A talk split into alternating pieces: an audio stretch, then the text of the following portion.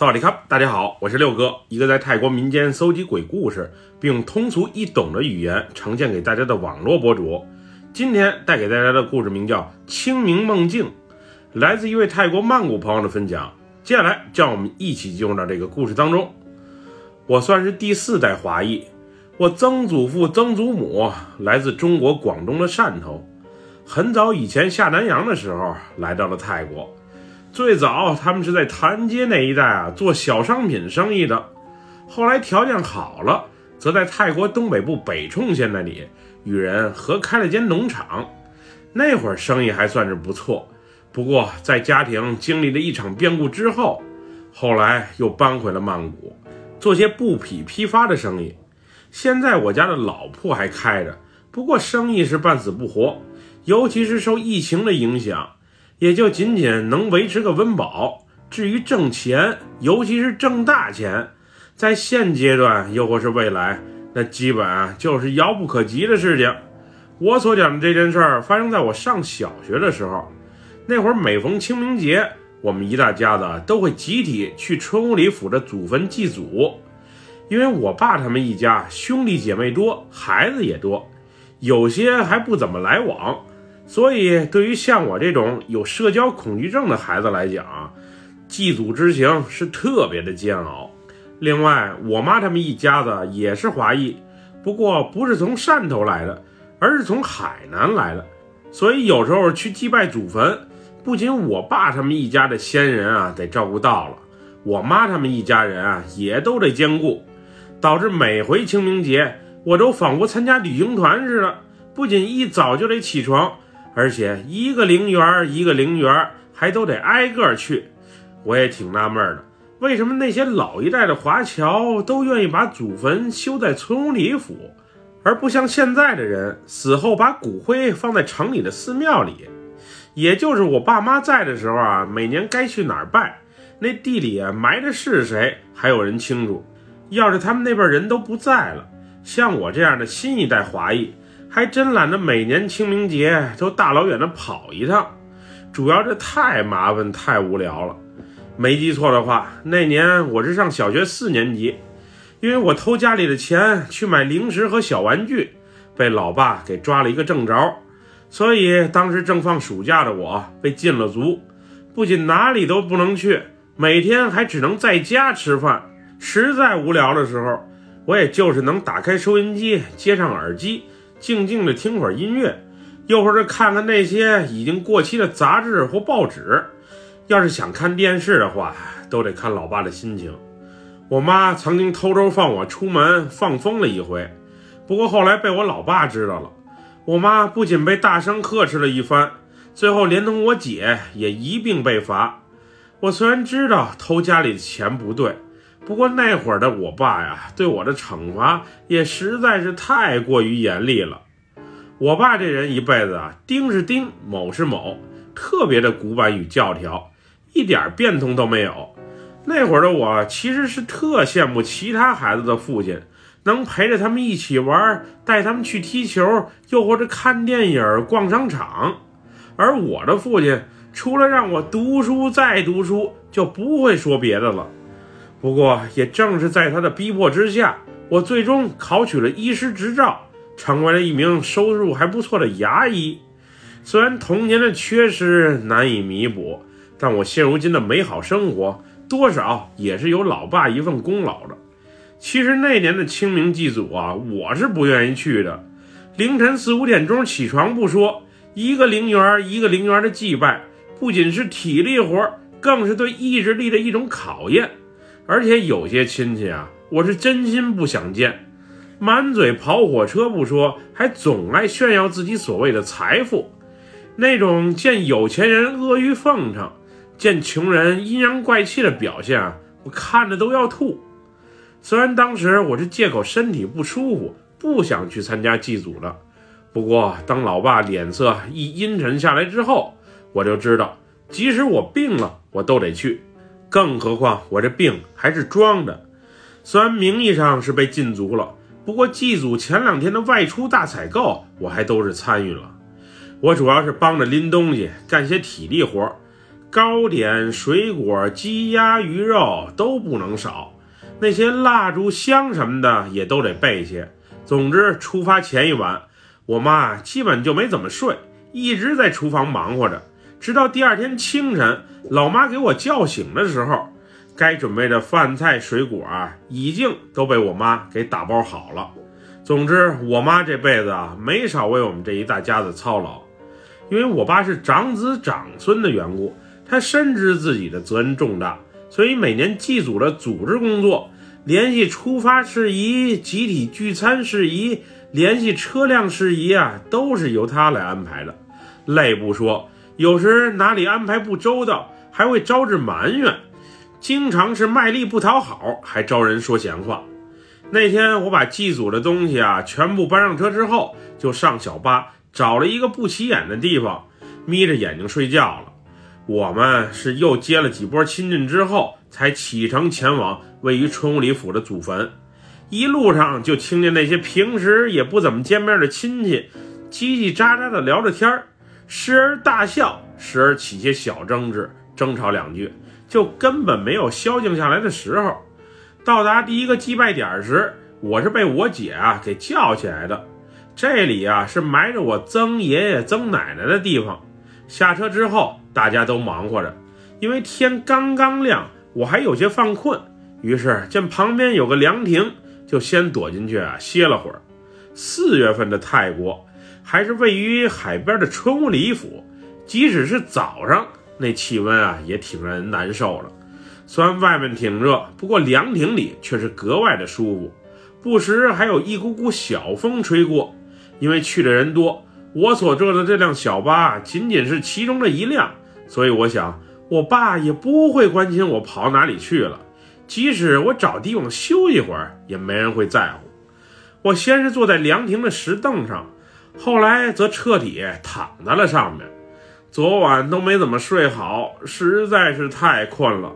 就这样，我不知不觉地睡了过去，直到 一巴掌给我拍醒，我才猛然发现，我爸竟然跑到了我的身前。那会儿他这一巴掌拍得我可是生疼。脑门都红了，这么多亲戚看着，您老人家可真是一点面子都不给啊！那会儿我也带着些脾气，于是顶了两句嘴。没想到这一举动啊，拱起了老爸的火，他抬腿就又是两脚，踢得我那叫一个疼。后来我索性不在乎的跑开了，什么祭祖，什么祖坟，我全都不在乎了。这些躺在土里的死人有啥好拜的？至于吗？我不就抽空躺下歇会儿，又是打又是骂，一点面子都不给，你还是我亲爹吗？虽然我是生气的跑开了，不过最终祭祖磕头的时候，我还是在我姐的陪同下又折了回来。我其实更气的是，我爸这人啊，有话不懂得好好说，不是大嗓门开骂，就是直接动手。其实，要是他轻声细语的和我友好协商，我是真不想和他正面冲突的。祭拜完我曾祖父、曾祖母之后，我们又转场去另外一个陵园啊祭拜我爷爷奶奶。我那会儿也想不明白，为什么他们死后都不葬在一起呀，还分别埋在不同的地方？祭拜的东西得准备两份不说，人还得跑过来跑过去，实在是麻烦。当我到达第二个地方的时候啊，已经是上午十点多钟了。那会儿我看谁都来气，于是啊不想和任何人说话。我在帮着大家拿完祭拜的东西，并在坟前摆好之后，草草跪下上完香、磕完头就跑开了。当时跪下磕头的时候，我还向爷爷奶奶埋怨了两句：“您这生的是什么儿子呀？连好好说话都不会。”不是打人就是骂人，有机会啊，您帮我托梦和他好好说说，我真是受不了了。之后我便溜达到一旁去玩了。都来到春武里府了，想去海边瞅瞅，老爸都不允许。难得一大家子聚一回，吃饭还得在陵园吃，连去餐馆的机会都不给。我爸这安排也真是绝了，每回清明祭拜。基本啊都在祭拜我爷爷奶奶的陵园吃席，有时人多的时候能坐满三个桌子，有时人少的时候两桌子也没问题。而今年也不知道怎么了，祭拜完曾祖父、曾祖母之后，有的亲戚啊就提前离开了，或者是来这儿祭拜完之后啊，饭不吃就直接走了。估计今年啊，坐满两桌子都有些困难。我那会儿啊，确实是有点饿了，于是来到餐桌上就准备开吃。那会儿蟹肉炒饭、炒盖兰、炖猪肘子，还有板鸭已经上桌了。我毫不顾忌的大口吃着肉，喝着已经摆好的饮料。吃完之后啊，一抹嘴儿就到树下的长凳上睡觉去了。也不知道睡了多久，我是被一阵阴风给吹醒了。那阵阴风啊，特别的冷，吹得我连汗毛都立起来了。我迷迷糊糊的睁眼一看，人呢，怎么都不见了？方圆一里地之内。准确的说，是在我的视线范围之内，人怎么都不见了？难道我爸妈给我忘了？车开走了？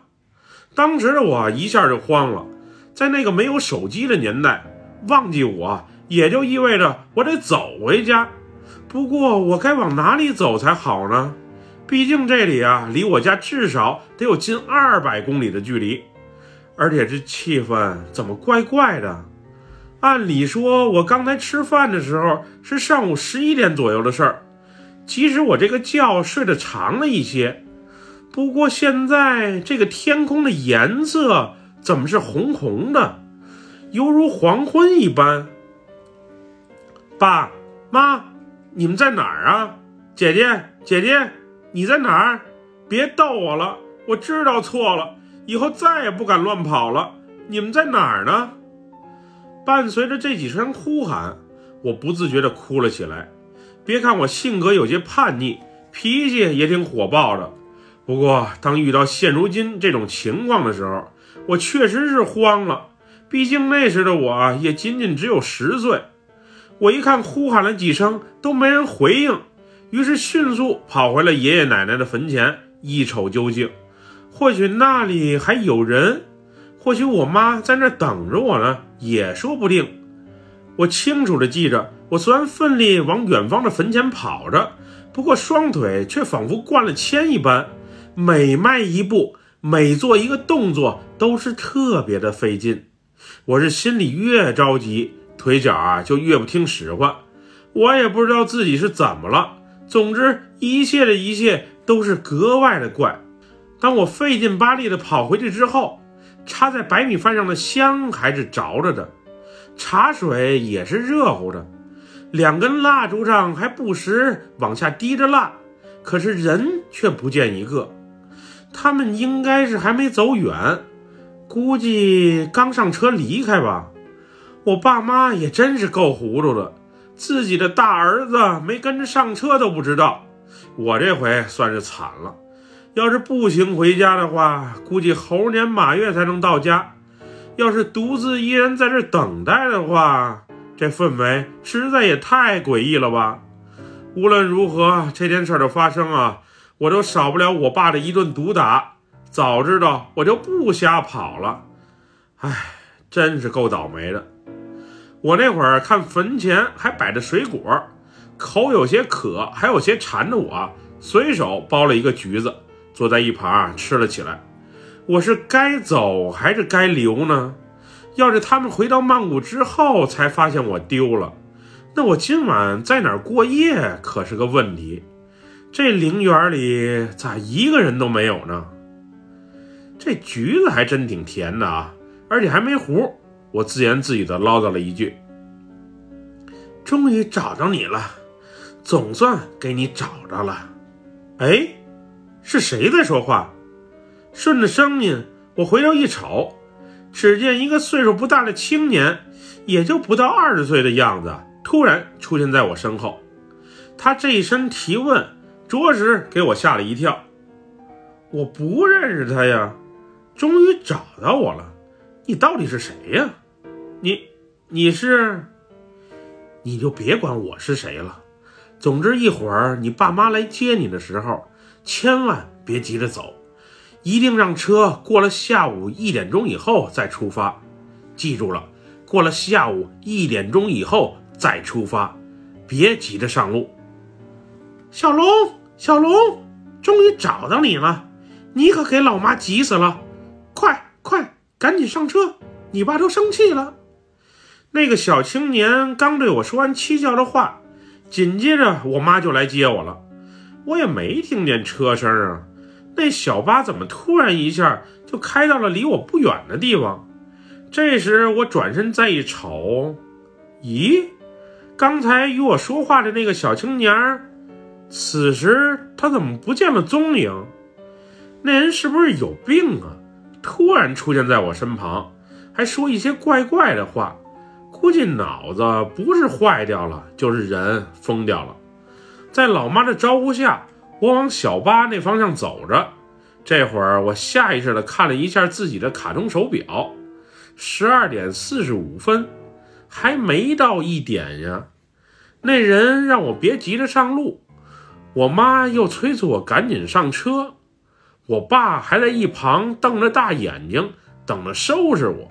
我到底是该听谁的好啊？爸妈，刚才有个男的让咱们过了下午一点钟以后再出发，要不咱再等会儿？哪个男的？我没看见有任何人在你身边啊！赶紧走吧，一车人都等着你呢，还瞎磨叽什么？我虽然不信那个小青年所说的话，不过此时内心深处啊，还是有一些顾虑的。毕竟刚才他所说的话实在是太诡异、太蹊跷了。不过没办法，一车人都等着我呢，我也就只能乖乖听话了。当时我记得，我上车之后和大家一个劲儿的道歉，不过所有人看我的眼神都是特别的冷漠与陌生，仿佛不认识我一样。就连和我关系一向不错的姐姐，眼神里啊不仅有些游离。而且还仿佛有些呆滞。之后我找个空位就赶紧坐下了，然后闭上双眼，尽可能的早早结束这尴尬的氛围。我再次醒来的时候，是被一阵强大的冲击力所撞醒的。我不知道在车厢内啊磕磕碰碰翻滚了多少圈儿，我只清晰的记着，当我迷迷糊糊的再次睁开双眼时。我满身都是血，而且我妈、我爸还有那些亲戚的不完全躯体就在我身边散落着。小龙，小龙，我脖子疼，脖子实在是太疼了，帮我看看好吗？这时，一个熟悉的声音传入到我的耳中，我回头一瞅，只见我姐一只手啊托着她的脑袋。让我帮他看看伤情。当时我姐不仅一只眼睛被碎玻璃给扎伤了，不时流着血，他的右胳膊更是直接断了一截儿，而且双腿已经完全变了形，即使能姑且站立，不过始终是摇摇晃晃的。姐姐，我该怎么帮你才好啊？我这句话刚说完，只见我姐的脑袋。咕噜一下滚到了地上，而鲜血从脖子里一涌而出，直喷上天。那画面啊，别提多血腥、多恐怖了。又是一巴掌，直接给我扇醒了。啊，原来刚才那些恐怖的场景都是发生在梦里呀！阿弥陀佛，幸亏我从这个噩梦中醒了过来。爸妈姐，你们没事啊？刚才我做了一个梦，真是给我吓死了。能再见到你们，我真是太开心了。还开心？你刚才吃完人家的东西，倒头就睡，你把我这张老脸都给你丢尽了。吃人家的东西？那两桌不是咱家订的吗？订个屁！那两桌才是。这时，顺着我爸手指的方向。我意识到了问题所在，我刚才是吃错桌了，真是太尴尬了。还没等我反应过来，我爸的二连踹啊又招呼上了，有一脚还踢到了我的敏感部位，总之给我疼的要命。走走吧，赶紧快上车，一会儿你妈那边还得接着拜，咱就别在这浪费时间了。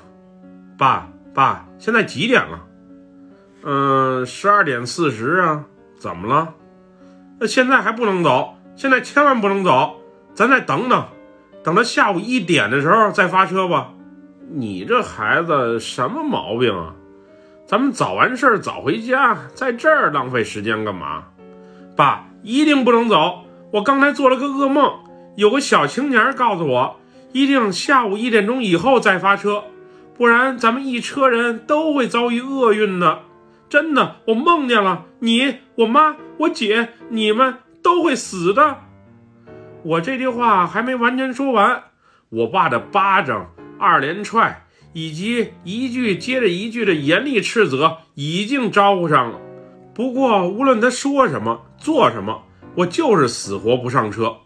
那会儿还有几名亲戚在身旁说着风凉话，说我不听话，学习不好，脾气还挺倔，以后一看就不是什么省油的灯。不过我一点都不在乎。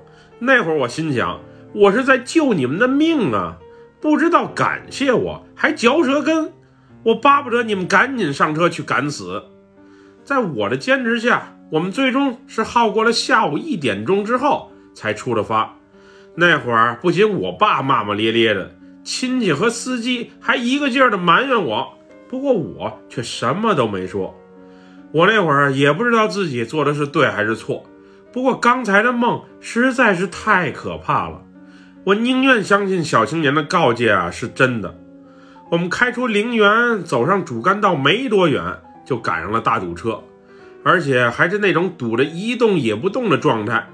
后来，当小巴驶过出事的路段，我们才发现这里啊，刚刚是经历了一场严重的连环车祸，一辆盛满钢筋的大货车不慎侧翻，把旁边驶过的皮卡车啊直接压扁了。紧接着，后面的几辆车来不及刹车。又是一连串的追尾，总之，医院的救护车、善堂的急救车没少来，应该是有不少伤亡的人士。在那一刻，全车的人都陷入到一片寂静。我爸还不时偷偷瞄我两眼，而我也意识到，刚才那个小青年告诫我的话，幸亏我听了，不然真的有可能，我梦里所遇见的惨烈画面，会在现实中发生。那天回家后，在我爸妈的追问下，我把我遭遇的一切都讲给了他们听。我爸听完之后，一人若有所思地想了半天，之后就默默地离开了。而我妈则一个劲儿地感谢神灵、佛祖以及众祖先的显灵，让我们全家免于疑惑。反正那件事发生之后，我爸的脾气是改变了不少，对我的态度和教育方式也好了许多。估计是在感谢我的救命之恩吧。这件事直到今日，我都觉得挺奇怪。那个梦境的画面感实在是太强了。幸亏一切都不是真的，我也坚持下午一点钟以后再发车，不然会发生什么事儿，那还真的不好说。本期故事就分享到这里，喜欢六哥故事的朋友，别忘了点赞和关注哟。